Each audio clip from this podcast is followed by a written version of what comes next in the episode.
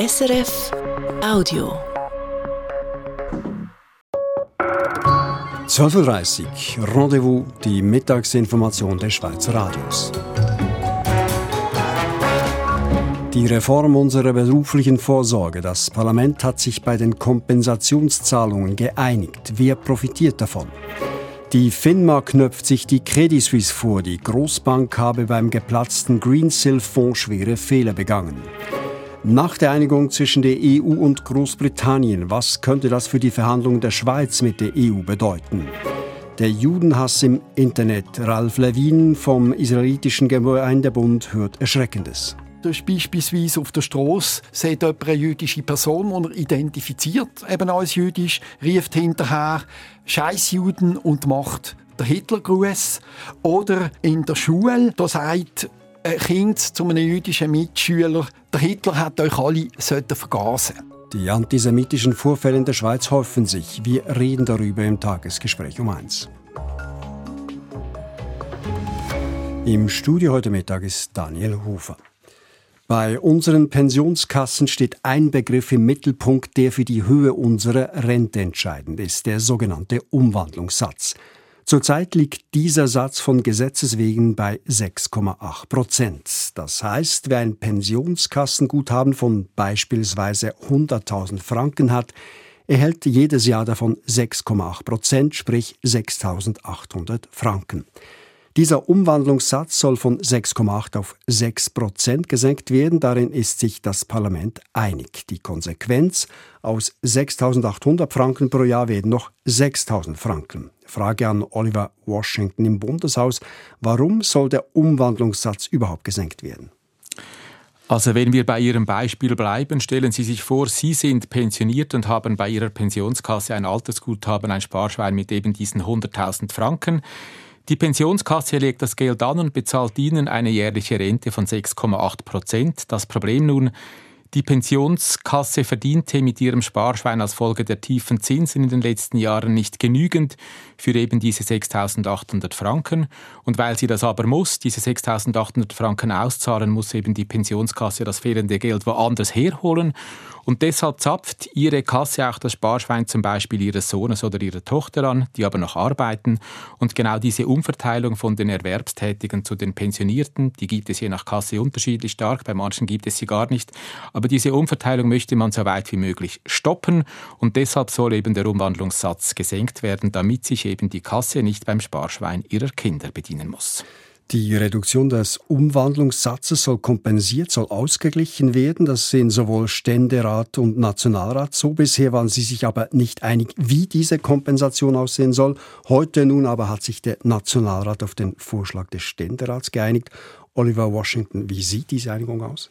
Also grundsätzlich ist diese Kompensation das Herz der Reform und sobald diese in Kraft tritt, sollen die ersten 15 Jahrgänge, die danach pensioniert werden, eine Kompensation erhalten. Der Viertel mit den tiefsten Löhnen und Renten soll eine volle Kompensation von maximal 200 Franken pro Monat erhalten und das lebenslänglich, der Viertel bis zu den mittleren Einkommen eine abgestufte Kompensation und die obere Hälfte soll nichts mehr bekommen. Die Argumentation da ist, die bräuchten es nicht. Und was macht man für jene Leute, die nicht vom Ausgleich profitieren können? Also grundsätzlich müssen diese mit tieferen Renten rechnen. Die Gefahr am größten ist bei denjenigen, die gleich nach der Übergangsgeneration pensioniert werden. Diese haben eben keine Kompensation und als Folge des tieferen Umwandlungssatzes eine tiefere Rente von 12 Prozent. Um das irgendwie kompensieren zu können, sollen alle mehr Geld in ihr Sparschwein ansparen, also einzahlen müssen. Wie genau hier haben sich die beiden Räte aber noch nicht geeinigt. Das Problem dabei ist, das Sparschwein zu füllen, das ist teuer. Ich muss mehr von meinem Lohn abzwacken für dieses Sparschwein und wichtig ist auch, es dauert, bis das Sparschwein so prall gefüllt ist, damit ich genügend angespart habe, um eben den tieferen Umwandlungssatz kompensieren zu können. Und deshalb, trotz Kompensationsmaßnahmen, wird es Menschen geben, die mit der Reform mehr bezahlen müssen für eine tiefere Rente. Es profitieren also nicht alle gleich von dieser Reform. Ist sie denn mehrheitsfähig? Die bürgerliche Mehrheit bestehend aus SVP, FDP, Mitte und GLP, sie werden diese Reform in dieser Session verabschieden. Das wäre dann nach der AHV-Reform vom letzten Jahr das zweite Mal, dass die Bürgerlichen eine sozialpolitische Vorlage gegen die linke Seite durchbringen wollen. Viele werden sich dann eine einfache Frage stellen, bekomme ich für die Senkung des Umwandlungssatzes eine Kompensation oder nicht? Und wenn nur schon die Hälfte der Übergangsgeneration keine Kompensation bekommt, wird das ein ganz heißer Lauf für die bürgerlichen Befürworter. Die Linken drohen schon länger mit dem Referendum. Daran ändert die heutige Einigung nichts, oder? Nein, daran ändert sich nichts. Der Präsident des Gewerkschaftsbundes Pierre-Yves Meyer hat das schon vor Wochen in den Raum gestellt, weil ihm das alles zu knauserig ist. Manche würden sagen, er habe zu früh eine kompromisslose Haltung eingenommen und eben mit dem Referendum gedroht. Man kann das beurteilen, wie man will. Dass bei einer so zentralen Frage am Schluss das Volk das letzte Wort hat, das scheint mir eigentlich angebracht. Informationen von Oliver Washington direkt aus dem Bundeshaus waren das. Besten Dank. Und jetzt zu Jan von Tobel. Er hat die Nachrichtenmeldung des Vormittags. Der Nationalrat will den Ausbau der Prämienverbilligungen nicht auf die lange Bank schieben. Er hält fest am indirekten Gegenvorschlag zur Prämienentlastungsinitiative der SP. Damit liegt der Ball wieder beim Ständerat. Dieser ist beim letzten Mal nicht auf das Geschäft eingetreten. Hält die kleine Kammer an ihrem Nicht-Eintretensentscheid fest, dann ist die Vorlage vom Tisch. Die Initiative käme dann ohne Gegenvorschlag an die Urne. Generell Tempo 30 in Städten, diese Idee wird breit und kontrovers diskutiert. Der Verband für den öffentlichen Verkehr VÖV hat sich nun eher skeptisch dazu geäußert. Tempo 30 innerorts müsse von Fall zu Fall entschieden werden, sagt der Verband. Generell Tempo 30 einzuführen sei keine gute Lösung. Gerade auf Hauptverkehrsachsen, wo Autos und ÖV unterwegs seien, müsse Tempo 30 eine Ausnahme bleiben.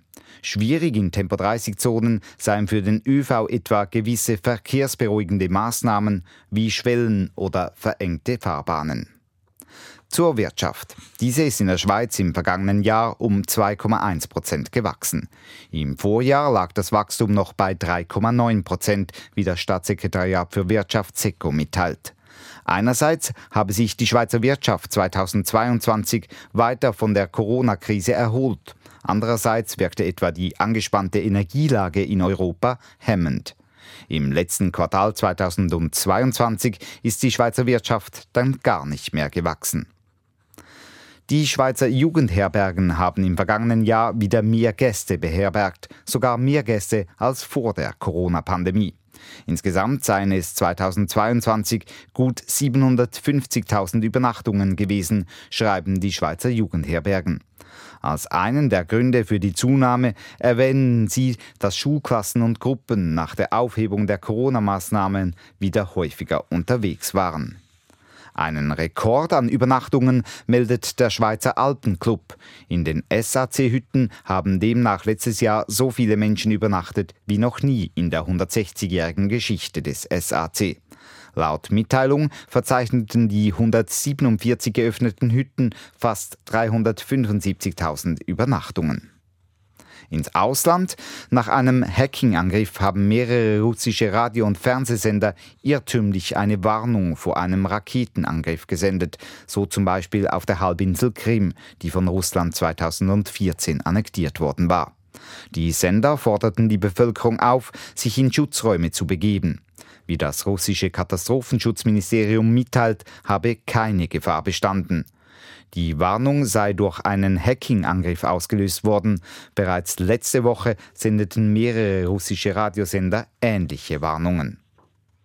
Noch eine Meldung vom Skisport. Die Schweizer Freestyle-Fahrerin Mathilde Grömont hat an der WM in Georgien die Goldmedaille im Slopestyle gewonnen. Es ist bereits die siebte WM-Medaille für die Schweiz an der diesjährigen WM. Die Freiburgerin Grömont holte bereits bei den Olympischen Spielen letztes Jahr Gold. Das Wetter. Heute drückt die Sonne beidseits der Alpen zunehmend durch. Zäher bleibt der Hochnebel im Nordwesten und in den Voralpen. Morgen liegt im Norden wiederum zuerst Hochnebel, in den Alpen und im Süden ziehen im Lauf des Tages neue Wolken auf. Heute und morgen gibt es mit schwacher bis mäßiger Wiese im Norden 2 bis 6 Grad, im Tessin bis 9 Grad. Die EU und Großbritannien haben sich gestern in der Nordirland-Frage geeinigt. Diese Einigung ist auch für die Schweiz interessant, denn die Schweiz sondiert aktuell, wie es im Verhältnis zur EU weitergehen soll. Sie hoffte dabei auf Zugeständnisse aus Brüssel an London, die sie dann ebenfalls geltend machen könnte. Ein kleines Fenster hat sich da gestern womöglich geöffnet. Inlandredaktor Matthias Strasser. Einer der größten Knackpunkte im Verhältnis der Schweiz zur EU, die Streitbeilegung. Wie die Schweiz nimmt mit Nordirland auch ein Teil des Vereinigten Königreichs weiterhin teilweise am EU-Binnenmarkt teil. Die EU will in beiden Fällen verbindliche Abmachungen, wie man Streit um die Binnenmarktregeln beilegt. Und für die EU ist auch klar, nur EU-Gerichte können über den EU-Binnenmarkt in letzter Instanz entscheiden. In der Schweiz und auch in Großbritannien bekannt unter dem Stichwort fremde Richter. Hier macht Brüssel London gegenüber keine Zugeständnisse, wie Kommissionspräsidentin von der Leyen gestern sagte. So the ECJ will have the final say on EU law and single market issues. Das letzte Wort im Europäischen Gerichtshof, auch bei der Auslegung von EU-Recht im zu Großbritannien gehörenden Nordirland. Die Professorin für Europarecht der Uni Basel, Christa Tobler, sagt, die Rolle des EuGH hat sich nach allem, was ich jetzt gelesen habe in den Dokumenten über diese neue politische Einigung, überhaupt nicht verändert. Zugeständnisse könne deshalb auch die Schweiz kaum erwarten. Entgegengekommen ist die EU Großbritannien dagegen mit einer neuen Regelung in Bezug auf neues EU-Recht, das künftig in Nordirland zur Anwendung kommen soll. Hier soll das nordirische Parlament die automatische Übernahme verhindern können. Es ist nicht ein Veto, wie wir das uns klassisch vorstellen würden. Aufgrund dieser Dokumente geht es darum, dass ja neues EU-Recht für dieses Nordirland-Protokoll eben auch eine Rolle spielen kann und dass dann in ganz, ganz ausnahmsweisen Fällen eine bestimmte Anzahl von Personen aus dem irischen Parlament, dem Stormont, dann sagen könnten, das können wir nun wirklich nicht anwenden. Ein ähnlicher Mechanismus war auch im Rahmenabkommen mit der Schweiz vorgesehen. Nur hätte die Schweiz auf die Übernahme neuer EU-Regeln verzichtet, dann hätte die EU Ausgleichsmaßnahmen ergreifen können. Es steht nichts in allen diesen Dokumenten von irgendwelchen Ausgleichsmaßnahmen. Ich würde eigentlich vermuten, dass es keine Ausgleichsmaßnahmen geben würde, wenn dieser äußerst außergewöhnliche Fall dann eintreten würde.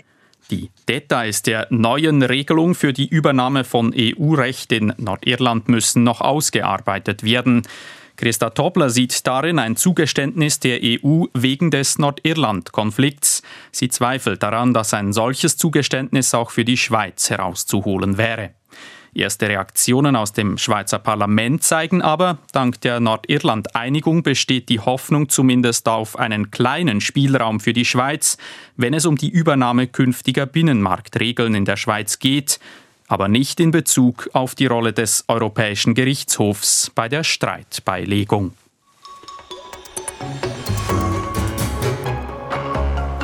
So geht es weiter bei uns. Die Mehrwertsteuer auf Spitex-Leistungen.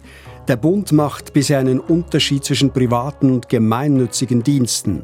Der Ständerat will diese Praxis ändern. Und kaum Lohn, kaum Strom, kein Druckerpapier. Das libanesische Justizsystem ist in einem desolaten Zustand, was den Mächtigen im Land zu Pass kommt. Ja, die Mehrwertsteuer zahlen wir auf fast alles, was wir konsumieren oder verbrauchen. Sie verteuert alles, was wir einkaufen, zum Beispiel Kleider oder Lebensmittel. Auch auf Spitex-Leistungen muss man eine Mehrwertsteuer zahlen, wenn sie von privaten, gewinnorientierten Spitex-Diensten erbracht werden. Anders sieht es bei gemeinnützigen Organisationen aus. Während die gemeinnützige Spitex von der Mehrwertsteuer befreit ist, werden die privaten Anbieter zum vollen Tarif besteuert. Der Ständerat musste heute entscheiden, ob diese unterschiedliche Behandlung abgeschafft werden soll. Aus dem Bundeshaus Ruth Witwer. Gemeinnützige Spitex-Organisationen haben einen Leistungsauftrag von Kantonen und Gemeinden. Ihre Leistungen sind von der Mehrwertsteuer ausgenommen. Spitex-Organisationen, die mehr als 100.000 Franken Umsatz erzielen, sind hingegen mehrwertsteuerpflichtig. Diese 7,7 Prozent verrechnen sie am Ende ihren Patientinnen und Patienten. Deshalb befasste sich heute der Ständerat mit dem Vorschlag, auch die privaten Spitex-Dienste von der Mehrwertsteuer zu befreien. Mitte-Ständerat Pirmin Bischoff legte sich dafür ins Zeug. Nicht ganz uneigennützig, denn Bischoff ist Präsident des privaten Spitex-Verbandes ASPS. Es gehe um die Frage, der mehrwertsteuerlichen Gleichstellung von gleichen Leistungen, die am gleichen Ort für die gleichen Patienten erbracht werden. Denn die Hilfe im Haushalt wie Putzen, Waschen oder zum Arzt gehen mit einer betagten Person wird bei privaten Spitex-Diensten teurer, weil die Mehrwertsteuer dazukommt. Der Bundesrat selber hat in einem Bericht die ungleiche Behandlung von gewinnorientierten und nicht gewinnorientierten Spitex-Organisationen festgehalten. Diese Differenzierung sei vom Gesetzgeber jedoch so gewollt, weil hauswirtschaftliche Leistungen auch von nicht pflegebedürftigen Personen Personen in Anspruch genommen würden. So könnten zum Beispiel auch private Putzfirmen abwaschen und die Wohnung putzen, sagte Peter Hecklin von der Mitte. Führte ein Putzinstitut diese Reinigung aus, dann würde es sich um eine Leistung handeln, die zum Normalsatz von 7,7 Prozent besteuert würde. So schaffe man eine neue Ungleichheit gegenüber diesen Firmen. Deshalb stellte sich auch Bundesrätin Karin Keller-Sutter gegen die Gleichstellung der privaten Spitex-Dienstleister. Sie verschieben die Grenze zwischen steuerbaren und eben von der Steuer ausgenommenen Leistungen neu. Das führt einfach zu einer neuen Bruchstelle. Auf eine ganz andere Bruchstelle machte FDP-Ständerat Rudi Noser aufmerksam. Er kritisierte die zahlreichen Ausnahmen von der Mehrwertsteuer. Dass man die nicht gewinnorientierte Spitex davon befreit habe, erachtet er gar als fundamentalen Fehler. Irgendwo in der Vergangenheit hat man begonnen, und das ist das Ziel der politischen Lobbys gewesen, nicht gewinnorientierte der Mehrwertsteuer zu befreien. Und das ist einfach nicht zweckorientiert. Die Mehrwertsteuer ist nicht dazu da, sozialpolitische Ziele zu erreichen.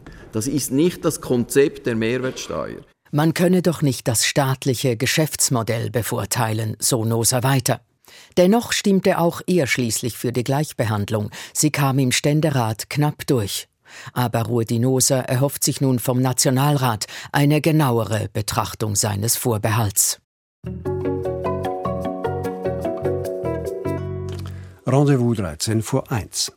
Die Großbank Credit Suisse kommt nicht aus den Negativschlagzeilen. Heute macht die FINMA, die Finanzmarktaufsicht, happige Vorwürfe. Es geht um den Kollaps der britisch-australischen Finanzierungsgesellschaft Greensill im Jahr 2021. Die CS hatte zuvor zusammen mit Greensill Fonds für Kunden geschaffen. Diese legten dort Milliarden von Franken an. Geld, das nach dem Zusammenbruch von Greensill verloren scheint. Charlotte Schackmar von unserer Wirtschaftsredaktion. Was wirft die Firma der Credit Suisse genau vor? Ja, vieles. Die Medienmitteilung der Firma ist lang und detailliert.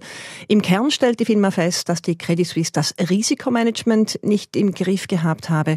Man habe nicht genau kontrolliert, was in den Fonds liege und den Betrieb nicht angemessen organisiert, rund um diese Greensill-Fonds eben. Darin hatten Anleger und Anlegerinnen der CS über 10 Milliarden Franken angelegt. Die Fonds waren in Tat und Wahrheit viel risikoreicher, als die CS glaubte und gegenüber Kunden angab. Und laut der FINMA hat die CS auch auf entsprechende, entsprechende Warnungen, die schon lange vor 2021 da waren, eben nicht adäquat reagiert. Ist das nur eine Ohrfeige der FINMA oder ist das mehr? Das ist schon dicke Post. Die Firma spricht von schwerem Verstoß gegen das Aufsichtsrecht und hat verschiedene Maßnahmen angeordnet. Ein Beispiel. Die CS muss künftig zum Beispiel die Risiken der größten 500 Geschäftsbeziehungen regelmäßig prüfen. Das hat die Bank früher offenbar nicht gemacht, obwohl man annehmen müsste, große Risiken auf Herz und Nieren zu überprüfen, gehörte eigentlich zum Kernauftrag einer Bank. Äh, und um sicher zu sein, dass die CS die diversen Auflagen jetzt auch umsetzt, setzt die FINMA bei der Bank auch einen Wachhund ein, einen Prüfer. Greift die FINMA heute stärker durch als früher? Das kommt darauf an, wie Sie früher definieren. Stärker als die ehemalige EBK, die Bankenkommission, Vorläuferin der Firma, ja, bestimmt. Die Firma tritt heute selbstbewusster auf. Sie tut dies aber schon seit 2014. Damals hat der Ex-Firma-Chef Mark Branson das Zepter übernommen und den Kuschelkurs der ehemaligen EBK eben korrigiert. Der Nachfolger von Branson, Urban Angehern, setzt diesen härteren Kurs nun offenbar weiter, was für den Ruf des Schweizer Finanzmarktes aus meiner Sicht eine gute Nachricht ist. Und was sagt die CS zur heutigen Firma Rüge? Ja, die CS hat heute mitgeteilt, man begrüße die getroffenen Maßnahmen der Firma. Es bleibt ja auch nicht viel anderes übrig.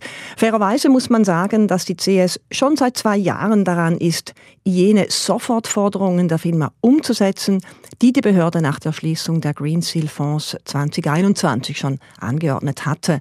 Und die Firma prüft übrigens auch noch ein Berufsverbot gegen vier ehemalige CS-Manager, Managerinnen. Um wen es sich da handelt, sagt die CS nicht, aber dass die Firma auch in diesem Bereich hart durchgreift, zeigt die Tatsache, dass die Behörde seit 2014 rund 60 solche Berufsverbote ausgesprochen hat. Zum Schluss, wie viel der 10 Milliarden Franken aus dem Greensill Fonds sind verloren, sind weg? Das weiß man noch nicht abschließend. Bis jetzt hat die CS nach eigenen Angaben immerhin 7,4 Milliarden sicherstellen bzw. zurückzahlen können an Anleger und Anlegerinnen. 2,6 Milliarden fehlen noch. Dieses Geld versucht die CS von den ehemaligen Green Seal Geschäftspartnern zu bekommen oder von einer Versicherung. Ob das gelingt, mal sehen. Davon hängt dann natürlich ab, wie teuer die Green Seal Affäre die CS letztlich zu stehen kommt, weil im Zusammenhang mit Green Seal auch noch Zivilklagen von Anlegern und Anlegerinnen hängig sind. Information von Charlotte Schackmar. Vielen Dank. Die CS und die FINMA sind auch Teil des nächsten Beitrags. Gestern hat die FINMA bekannt gegeben, dass sie gegen zwölf Banken eine Untersuchung wegen möglicher Geldwäscherei führt. Die CS ist eines dieser Institute. Die Untersuchungen der FINMA stehen im Zusammenhang mit Korruptionsvorwürfen gegen Riyad Salameh, den Chef der libanesischen Zentralbank. Ja, Frage an Auslandredaktorin und Nahostexpertin Susan Brunner. Was genau wird Riyad Salameh vorgeworfen? Geldwäsche, Veruntreuung und unrechtmäßige Bereicherung, das sind die Hauptvorwürfe. Anderthalb Jahre lang dauerte eine Untersuchung ähm, zur Frage, haben der Zentralbankchef und sein Bruder über 300 Millionen Dollar außer Landes geschafft und auf Schweizer Banken deponiert. Die Gebrüder Salameh beteuern ihre Unschuld. Fürs Lib libanesische Volk ist aber längst klar, dass nicht nur Salameh, sondern alle Politiker, welche das Land in den Ruin getrieben haben, ihr Geld auf Schweizer Banken verstecken. Jedes Mal, wenn ich in Libanon bin, sagen die Leute, wenn du das nächste Mal kommst, bring uns unser Geld zurück. In Libanon selber hat die Staatsanwaltschaft Anklage gegen Salameh und sein Bruder und eine weitere Person erhoben. Was ist das Besondere an diesem Fall? Ja, zuerst einmal, man muss sich vorstellen, praktisch das gesamte Geld des libanesischen Volkes, also ihre Ersparnisse und alles, was in der Staatskasse war und mehr, ist verschwunden. Libanons äh, Schulden betragen etwa das Fünffache seines Bruttoinlandproduktes. Es wird Generationen brauchen, um diese Schulden abzubauen. Mitschuldig an dieser Misere sind die Banken, auch die Zentralbank. Sie haben sehr lange überrissene Zinsen für Dollar bezahlt, um die Landeswährung stabil zu halten. Es war wie ein Schnee Schneeballsystem, das irgendwann einfach zusammenkrachte. Die politische Elite hat eben Milliarden Dollar entwendet. Da sind Salames angeblich 300 Millionen Dollar nur ein kleiner Teil. Nun versucht eine Richterin, die Verantwortlichen zur Rechenschaft zu ziehen und sie wird, sie wird von der Politik massiv behindert daran oder gehindert daran. Letzte Woche schritt sogar Premier Miati ein und forderte den Innenminister auf, dafür zu sorgen, dass die Polizei den Strafbefehlen dieser Richterin, äh, Rada Aoun heißt sie, nicht Folge leisten. Also ähm, diese hat unter anderem auch den Zentralbankchef angeklagt. Der Ball im Fall Salameh liegt jetzt bei der libanesischen Justiz. Sie, Susanne Brunner, hatten vor ein paar Wochen die Gelegenheit, ins Innere des Justizapparats zu blicken. Hören wir uns Ihre Reportage dazu an. Der Justizpalast in Beirut am 7. Dezember 2022. Das Gebäude hat keinen Strom. Vereinzelte Anwältinnen und Richter gehen im Dunkeln durch die überdimensionierte Haupthalle. Einer dieser wenigen, die überhaupt noch zur Arbeit kommen, ist der Richter Faisal Maki. Der Weg zu seinem Büro führt an geschlossenen Gerichtssälen und an einer Statue des römischen Juristen Papinian vorbei, unter der auf Lateinisch steht Beirut, Mutter der Gesetze. Leere Kaffeebecher und Abfall säumen die Statue. Die Gänge werden immer schmaler und dunkler. Plötzlich Licht. Der Strom ist zurück für rund eine Stunde. Hinter einer offenen Tür sitzt ein Mann in Anzug und Krawatte an seinem Pult zwischen Stapeln von Aktenordnern. Der Richter und Jus-Professor Faisal Maki erklärt das Chaos. My salary in 2019 was around $4,000. Now it's $150. 2019 verdiente ich 4000 Dollar pro Monat, jetzt noch 150. Damit können wir kaum überleben. Für den Arbeitsweg haben wir kein Geld. Zwei Jahre lang hielten wir durch, jetzt können wir nicht mehr. Wir erledigen nur die dringendsten Fälle. Deshalb diese Aktenberge. Trying to work urgent matters. So that's why you, you find these piles of files. Der Richter Faisal Maki steht auf und geht zum Gerichtsarchiv. Es platzt aus allen Nähten. Das Archiv ist übervoll. Wohin also mit neuen Akten? Wo es gerade Platz hat. Am Boden oder hier. Im Korridor. And all over in the corridor. You see? Findet er hier überhaupt noch ein bestimmtes Dossier? Uh, not easily. not easily. We should ask clerks. Das ist nicht einfach. Die Gerichtsschreiber haben sicher ihre liebe Mühe. They have a hard time to find files. But we can, we can do nothing about it. Wieder in seinem Büro sagt Faisal Maki, Richter in Libanon seien sich einiges gewöhnt. Even before the crisis, we should have to pay for the printer, for the ink, for the paper. Schon vor der Krise mussten wir alles selbst kaufen. Den Drucker, Patronen, Papier, Briefumschläge. The budget of the Ministry of Justice is 0.49% of the whole budget of the state. Für die Justiz gibt Libanon nicht einmal ein halbes Prozent seines Staatsbudgets aus. Das ist nichts. Nothing. Ein Gerichtsschreiber schaut herein. Maki zeigt auf seinen dunklen Computerbildschirm. Zwar hat die EU Millionen in die Digitalisierung des libanesischen Justizsystems gesteckt, unter anderem in Server. Ohne Strom sind sie nutzlos. Dem Richter ist die lausige Infrastruktur peinlich. We don't have bathrooms. Wir haben nicht einmal WCs. Wenn ich mal muss, entschuldigen Sie, dass ich über so etwas spreche, aber ein WC ist doch das Minimum. Und Wasser haben wir auch nicht. Uh.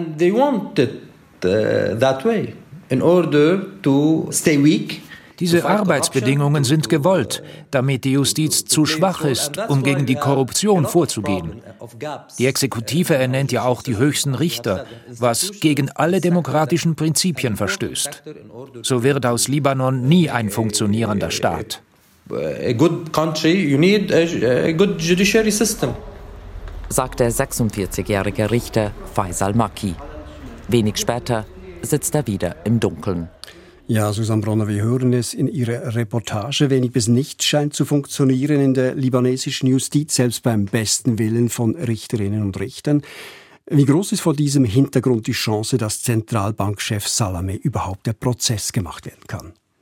Die Geschichte Libanons zeigt leider, dass die Verantwortlichen praktisch nie zur Rechenschaft gezogen werden können. Es gibt zwar eine Reihe von mutigen, unerschrockenen Richterinnen und Richtern, aber sie leben gefährlich wie in einem Mafiastaat und das Justizsystem in Libanon ist angesichts der verheerenden Wirtschaftskrise schwächer denn je. Susanne Brunner, vielen Dank. Mehr zum Zustand der libanesischen Banken und Justiz kann man in Ihrer Reportage in der Sendung International erfahren unter srf.ch-international. Soweit das Rendezvous. Begleitet durch die Sendung hat sie Daniel Hofer. Das war ein Podcast von SRF.